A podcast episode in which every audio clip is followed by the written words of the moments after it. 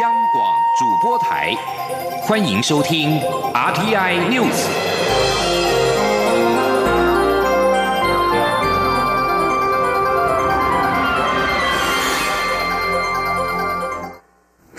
各位好，我是张勋华，欢迎收听这节央广主播台提供给您的 RTI News。行政院长苏贞昌今天在国会提出施政方针报告，并被质询。在施政重点方面，苏贞昌表示，他会跨部会合作，强力执行扫毒弃毒工作，也会完备儿少保护三级预防措施，并加重虐童刑责。防治酒驾部分，则会以故意杀人方向修法。苏贞昌并表示，行政院尊重公投结果，因此会陆续将定业法、同婚专法等相关修法草案送交国会审议。在两岸关系方面，苏贞昌在答询立委提问时表示，政府努力向对岸释出善意，希望双边可以在对等、尊重的前提下好好互动。立委追问苏贞昌的两岸论述，他表示，在中国启动“一国两制”台湾方案下，什么论述都没有用，但政府守护民主的责任不会改变，不容这一代被中国并吞。请听记者肖兆平的采访报道。新民党立委周陈秀霞十五号质询行政院长苏贞昌时，关注两岸关系。他好奇府上任的苏贞昌如何化解当前零互动的两岸僵局。苏贞昌表示，台湾对两岸关系向来就是充满善意，希望在对等。尊重、互惠互利下好好互动，但中国领导人却不客气的讲明“九二共识”就是一个中国，还要提“一国两制”台湾方案。因此，政府呼吁中国还是要善意对待台湾。他说：“不是在台湾不互动，是在中国要并吞台湾、侵略台湾，所以守护台湾主权是台湾人民一致的要求。我们希望中国。”还是要善意对待。苏贞昌还表示，蔡总统提出的四个必须、三道防护网受到民意高度肯定，因此希望政治人物言行还是要以台湾利益为优先。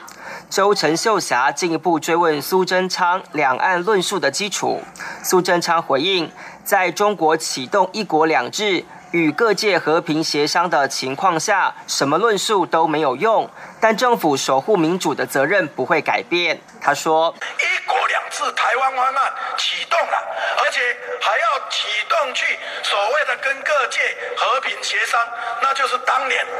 中国内战的时候，中国的那种统一战线来了。”所以，我们作为今天两千三百万人守护的责任在身，大家能够今天在台湾这么样子的安全，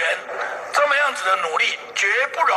就在我们这一代被中国拼吞过去。除了强调立场，苏贞昌也借用中国电影明星范冰冰的案例，呼吁不要为了钱而忘了主权。周陈秀霞追问苏贞昌是否同意九二会谈当年各自表述的文字，苏贞昌表示，中国领导人已经定义九二共识就是一国两制，不过政府在守护主权下，还是会努力表达善意，希望中国不要害怕民主，要理解台湾已经过惯民主自由的生活。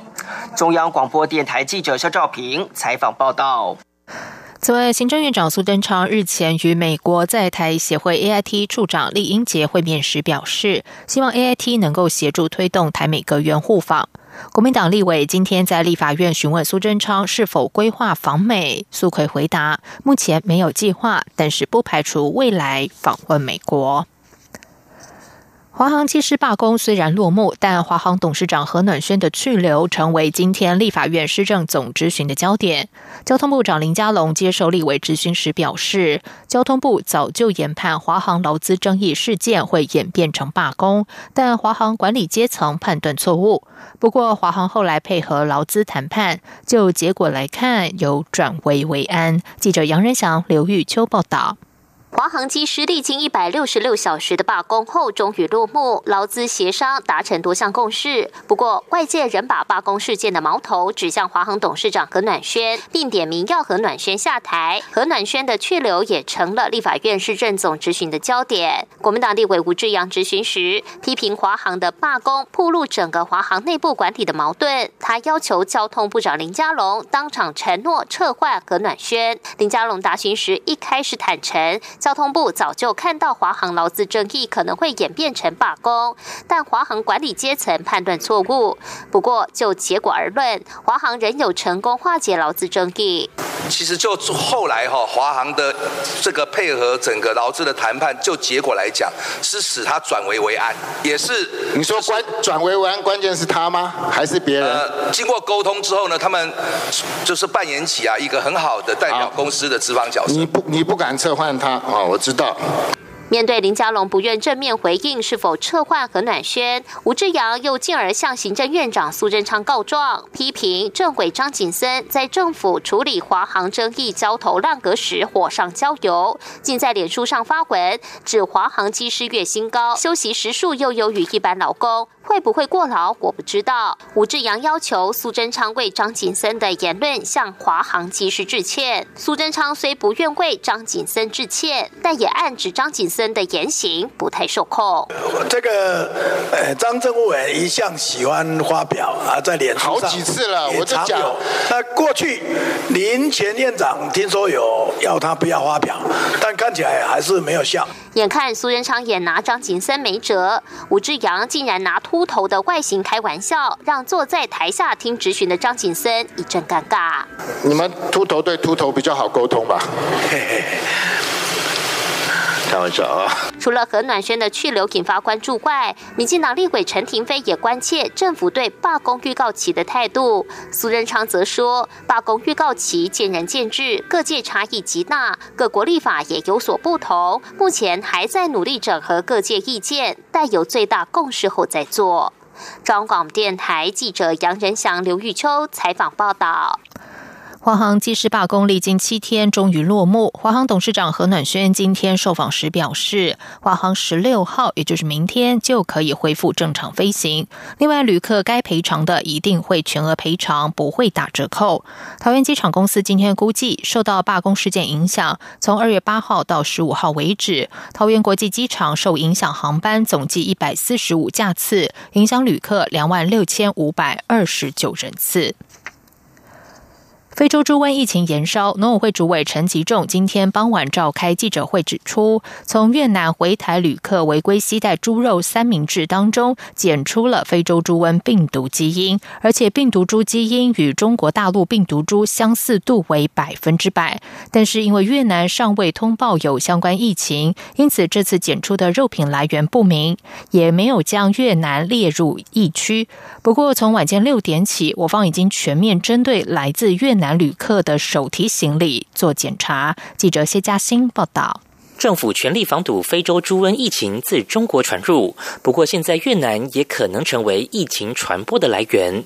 农委会十五号傍晚宣布，二月五号，一名自越南胡志明市入境台南机场的我国籍旅客违规携带猪肉三明治入境，除了当场裁罚新台币三万元外，猪肉经检验确定检出非洲猪瘟病毒，且病毒株与中国大陆病毒株片段相似度为百分之百。农委会表示，目前仅能将越南列入高风险地区，主因是当地并没有通报有非洲猪瘟疫情，加上验出病毒的猪肉来源有待确认，因此没有列入疫区。但是各项边境管制也已经特别针对由越南飞抵我国的旅客展开全面检查。农委会主委陈吉仲说：“我们在四点就已经开了边境会议，我们的相关的海关关务署。”我们在桃园的十六台 X 光机的航警局、跟防检局同仁以及移民署，全部针对高风险，把越南也放进来，所有的手提行李要百分之百的检查，一直确认到我们整个越南都没有这样的一个所谓的疫情发生的时候，我们才会停止。也因为越南并未列入非洲猪瘟疫区，仅为口蹄疫疫区，一旦查获违规携带肉类制品，首次将开罚新台币三万元，第二次罚三十万，第三次罚金则提高至一百万。另外，农委会也预告，三月七号、八号将召开国际研讨会，邀请日本、俄罗斯、韩国、越南、泰国、英国等国，以及联合国农粮组织驻中国大陆处理非洲猪瘟疫情的专家，分享防疫措施经验与成效，希望建立亚洲国家区域联防合作机制。中央广播电台记者谢嘉欣采访报道。财政部今天公布，一月出口表现为两百七十三亿美元，是历年同月次高，和上年同月相比微幅衰退百分之零点三，连续三个月负成长。主因仍然是受到美中贸易战影响所致。而上上半年进入外销淡季，加上贸易战冲击持续、原物料价格下滑等不利的因素，财政部预估今年第一季出口年增率将终止连续十季的正成长，一直要到下半年才可望。止跌回升，请听谢佳欣的报道。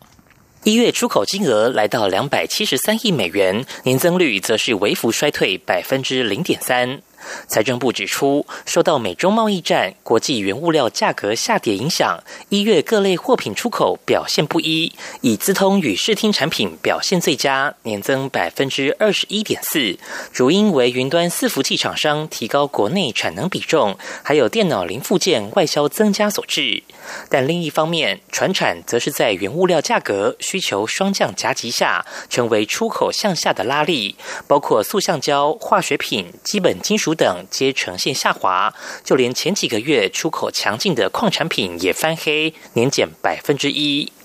至于向来作为外销主力的电子零组件，一月虽然年增率止跌回升，但力道相当有限。财政部统计处处长蔡美娜说。因为进入季节性的淡季，所以出口值下降到八十七点六亿美元。那就年增率来讲的话，是止跌回升，可是回升的幅度也相当有限，只有百分之零点八，力道还是偏向于比较不足的。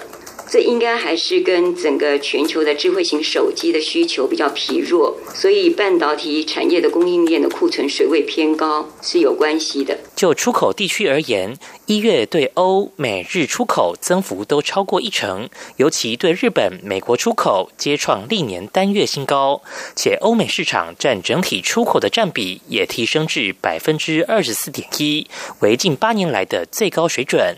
另外，对中国大陆及香港，还有对东协出口，则持续衰退。值得注意的是，上半年进入外销淡季，加上预期美中贸易战影响持续发酵，使得半导体供应链外销订单前景不佳，还有国际原物料价格不易大涨、智慧手机创新难度提高等不利因素。财政部预估，今年首季出口表现将呈小幅衰退，年增率终止连十季正成长，恐得等到下半年消费旺季才会再度翻红。中央广播电台记者谢嘉欣采访报道。在外电消息方面，美国贸易代表莱特海泽以及美国财政部长梅努钦十四号开始在北京和中国国务院副总理刘鹤进行为期两天的高层磋商。梅努钦今天在会谈结束后表示，他和莱特海泽已经和刘鹤进行了具建设性的会谈，不过他没有做进一步的说明。美国总统川普和习近平去年十二月一号同意贸易战休兵九十天，期限到三月一号为止。而这次进行的是美中第三轮贸易磋商，双方都希望避免在三月一号的休兵大限期满后对彼此的商品加征关税。彭博在十四号披露，川普不排除将三月一号的大限展延到六十天。白宫经济顾问科德洛则表示，目前暂时没有任何决定。而中国国家主席习近平今天傍晚接见了梅努钦和莱特海泽。根据外国媒体发布的照片，习近平和莱特海泽握手，而梅努钦就站在旁边。法新社报道，目前委内瑞拉正处于恶性通膨、基本物资严重短缺的窘境，而反对派领袖。伊瓜瓜伊多正在和总统马杜洛竞争国家控制权。承认瓜伊多为临时总统的五十多个国家当中，包括美国在内。不过，马杜洛还有委内瑞拉军方支持，俄罗斯、中国和其他数十个国家也予以力挺。到目前为止，马杜洛仍然拒绝放弃现有职位。在美洲国家组织召开一场协助委内瑞拉的会议后，美国国家安全顾问波顿十四号表示，有二十五个国家已经承诺将提供委内瑞拉一亿美元的援助。这里是中央广播电台台湾之音。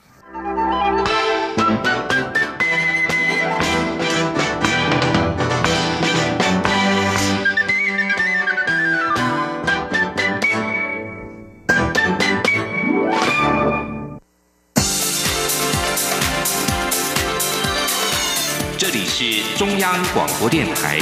台湾之音，欢迎继续收听新闻。时间是十九点十五分，欢迎继续收听新闻。Google 在台湾推出 3D 城市地图功能，但是却意外的让许多国防设施曝光，引发了安国安的疑虑。对此，国防部长严德发今天表示，国安相关单位已经和 Google 公司协调，基于国家考量，配合政府进行处理。严德发也强调。遥测卫星虽然发达，但各个重要军事设施都有保护的作用。国军在军事用途上也会检讨应应，绝不会影响军事行动。记者刘玉秋报道。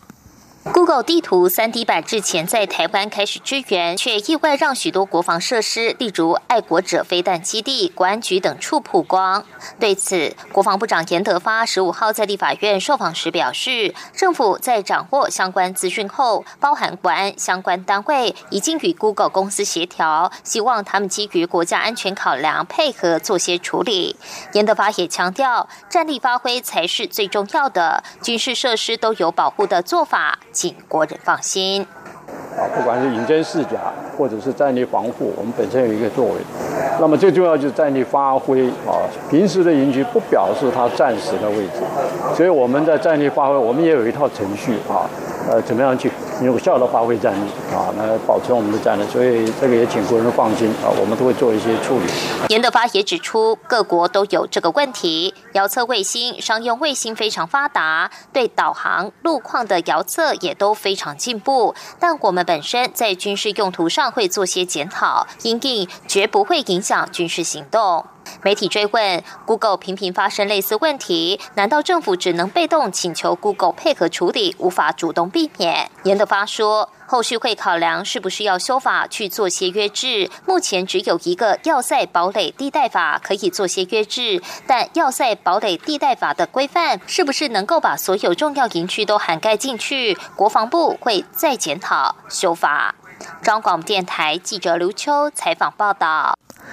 行政院长苏贞昌核定，由行政院副院长陈其迈担任行政院资安长，负责统筹国家资通安全政策，督导跨部会资通安全部会。行政院日前指派了行政院副秘书长宋余霞担任院本部的资安长，负责行政院的资安事务，而陈其迈则是负责跨机关的资安事务。行政院表示，陈其迈同时也是政院国家资通安全汇报召集人，负责督导汇报、办理跨部会资通安全事务协调。政院指出，这项人事任命将有助于发挥由上而下贯彻政府机关落实资安政策的力道。行政院表示，透过行政院资安长及各机关资安长的设置，政府资通安全事务将在此分层负责的架构下，循序落实与推动。时代力量今天举行了第二届决策委员会第一次决策会议，无异议的通过新竹和苗栗党部主委律师邱显志出任党主席，任期从三月一号开始。但上任之后就要面对二零二零年立委选举这项重大挑战。邱显志表示，上任之后就会组成选举对策委员会，讨论相关问题，积极推出优秀的候选人，争取选民认同。未来在选举的时候，也会靠自己认真打。拼不会找柯文哲来站台。记者王兆坤报道。时代力量党主席邱显志表示，近期的民调可看到时代力量的支持度与信赖度都获得不少人高度期待，因此希望能带着众人的期待，让许多优秀同志经由选举进入立法院。他指出，立委选举的策略将会广泛大量提名，为台湾社会找出最优秀人才，推出好的候选人，并积极募款，力促二零二零年选举取得好成绩。对于时代力量与白色力量是否合作的问题，邱显志明确表示。不会找柯文哲来站台，因为一个政党要长大，不是找一个人来站台就有用，而是要靠自己获得选民信赖。他说：“我个人喜欢的是讲，你就是爱靠你家己，好，然后没有捷径，找大咖来站台，基本上就是一个一个惯，诶，虚胖，哎。”好，干嘛看我？虚胖的过程，它并不是真正的扎实，这样这样是，我我觉得是有点揠苗助长。好，所以马西爱扣个底，眼睛怕变。至于与民进党的关系，邱显志表示，实力与民进党是同一个政治光谱上的两个不同政党，双方在台湾主权方面，某种程度处于同一光谱。但对于劳权、同婚的态度，两党却有很大不同。邱显志强调，时代力量坚持三项核心价值：首先，坚持台湾是一个主权独立的国家，不容许台湾的主权地位受到矮化；其次是争取劳动权利，关心工时与过劳等问题；第三是支持婚姻平权，让相爱的人都有成家的权利。外界另外关注前任党主席黄国昌的情况，邱显志表示，黄国昌仍关心很多事务，也会在实力于三月举办的募款参会上扮演重要角色。邱显志还指出，我跟林长佐的关系也非常好，一个团体如果要能够继续下去或更进一步，就是要异中求同。中央广播电台记者王兆坤台北采访报道。在民生消息方面，水情不佳，近日又没有显著降雨。经济部水利署今天召开了水情会议，决定要未雨绸缪。新竹地区即日起水情灯号下修到绿灯，代表水情稍紧。除了持续由桃园苗栗调度支援每日用水之外，还要启动抗旱水井。另外，下周也将邀请新竹县市及科学园区等单位共同盘点抗旱配套。不过，农业公灌暂时不受影响。请听谢嘉欣报道。新竹地区水情不断下探，截至十五号午间，宝瑞水库蓄水率来到百分之三十四点零一，蓄水量持续减少。经济部水利署十五号也召开水情会议，尽管中央气象局预测二月北部降雨状况偏向正常，但二月至今新竹地区仍无显著降雨。基于未雨绸缪，决定将新竹地区水情灯号即日起由正常的蓝灯降为水情稍紧的绿灯，展开加强调度。水利署指出，除了先前由桃园、苗栗每日调度支援新竹用水，支援量达新竹每日用水的四分之一外，也备妥抗旱水井，每日最多可供水一万吨。水利署长赖建信说：“我们已经准备好抗旱的水井，还有人工增雨作业的准备，特别在新竹地区，抗旱水井现在都已经就妥，我们也请这些抗旱水井即日来启动。”水利署表示，将邀请学界加入，针对气象预报做更精准的分析。下周也会请新竹地区相关单位，包括竹科在内，共同盘点看看配套。至于当地的农业公馆，目前则不受影响。中央广播电台记者谢嘉欣采访报道。中央气象局表示，由于水汽减少，今天各地大多是多云到晴的天气，白天气温明显回升，尤其台北高温将近摄氏二十八度，东半部也有二十六到二十八度。不过，明天起东北季风又会再度增强，因此周末两天迎风面的北台湾又会开始转为湿凉，高温也将比今天下滑十度，只剩下十八度。记者吴丽君报道。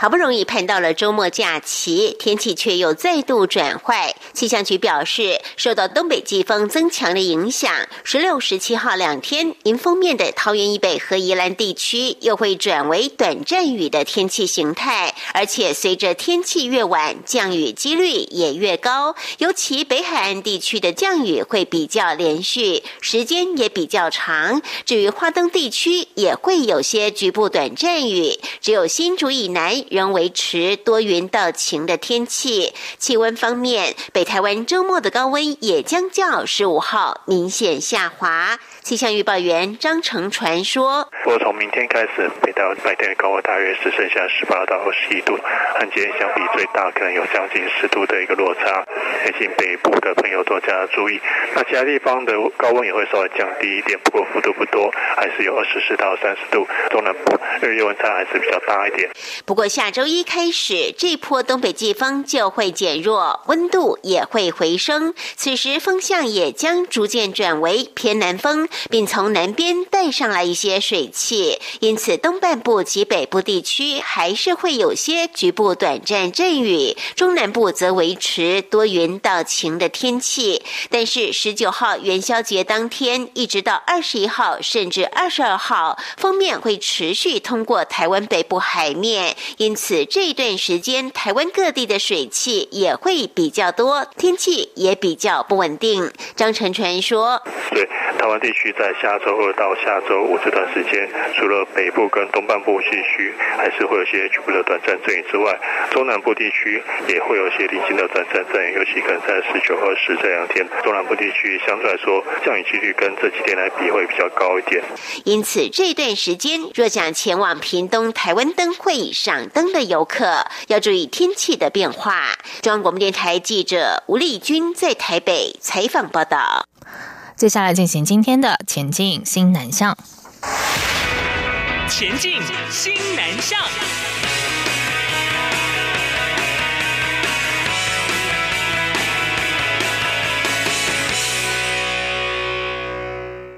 泰国是新南向政策重点国家，为了让各界了解驻泰代表处提升台泰双边关系的努力成果，以及业务推动的各项精进作为，驻泰代表童振源今天特别举办了一场视讯记者会，说明驻处积极执行的外交工作、数位化、资源整合、平台化等五项创新的做法。请听记者王兆坤的采访报道。为落实新南向政策，并提升台泰关系。驻泰代表童振源推出五项创新做法，包括外交工作数位化、资源整合平台化、政府民间合作双赢、服务台商需求导向及创新改革与活络资源，加惠台湾侨胞与台商，并促进台泰实质伙伴关系发展。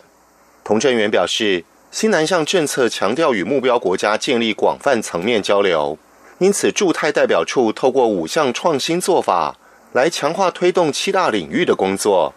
包括领悟、经贸、教育、医疗、农业、文化、观光，并已逐步积累成效。童振源强调，面对数位时代来临，驻泰国代表处将更积极发挥台湾科技与创意优势，推动新南向政策，深化各项交流服务平台功能，致力发展新形态的台泰实质伙伴关系。他说：“但是现在呢，因为跨境的这个互动，而且我们新南向强调是以人为本，所以很需要我们透过一些科技来化解掉国界交往的障碍。第二个呢，是我们建立平台，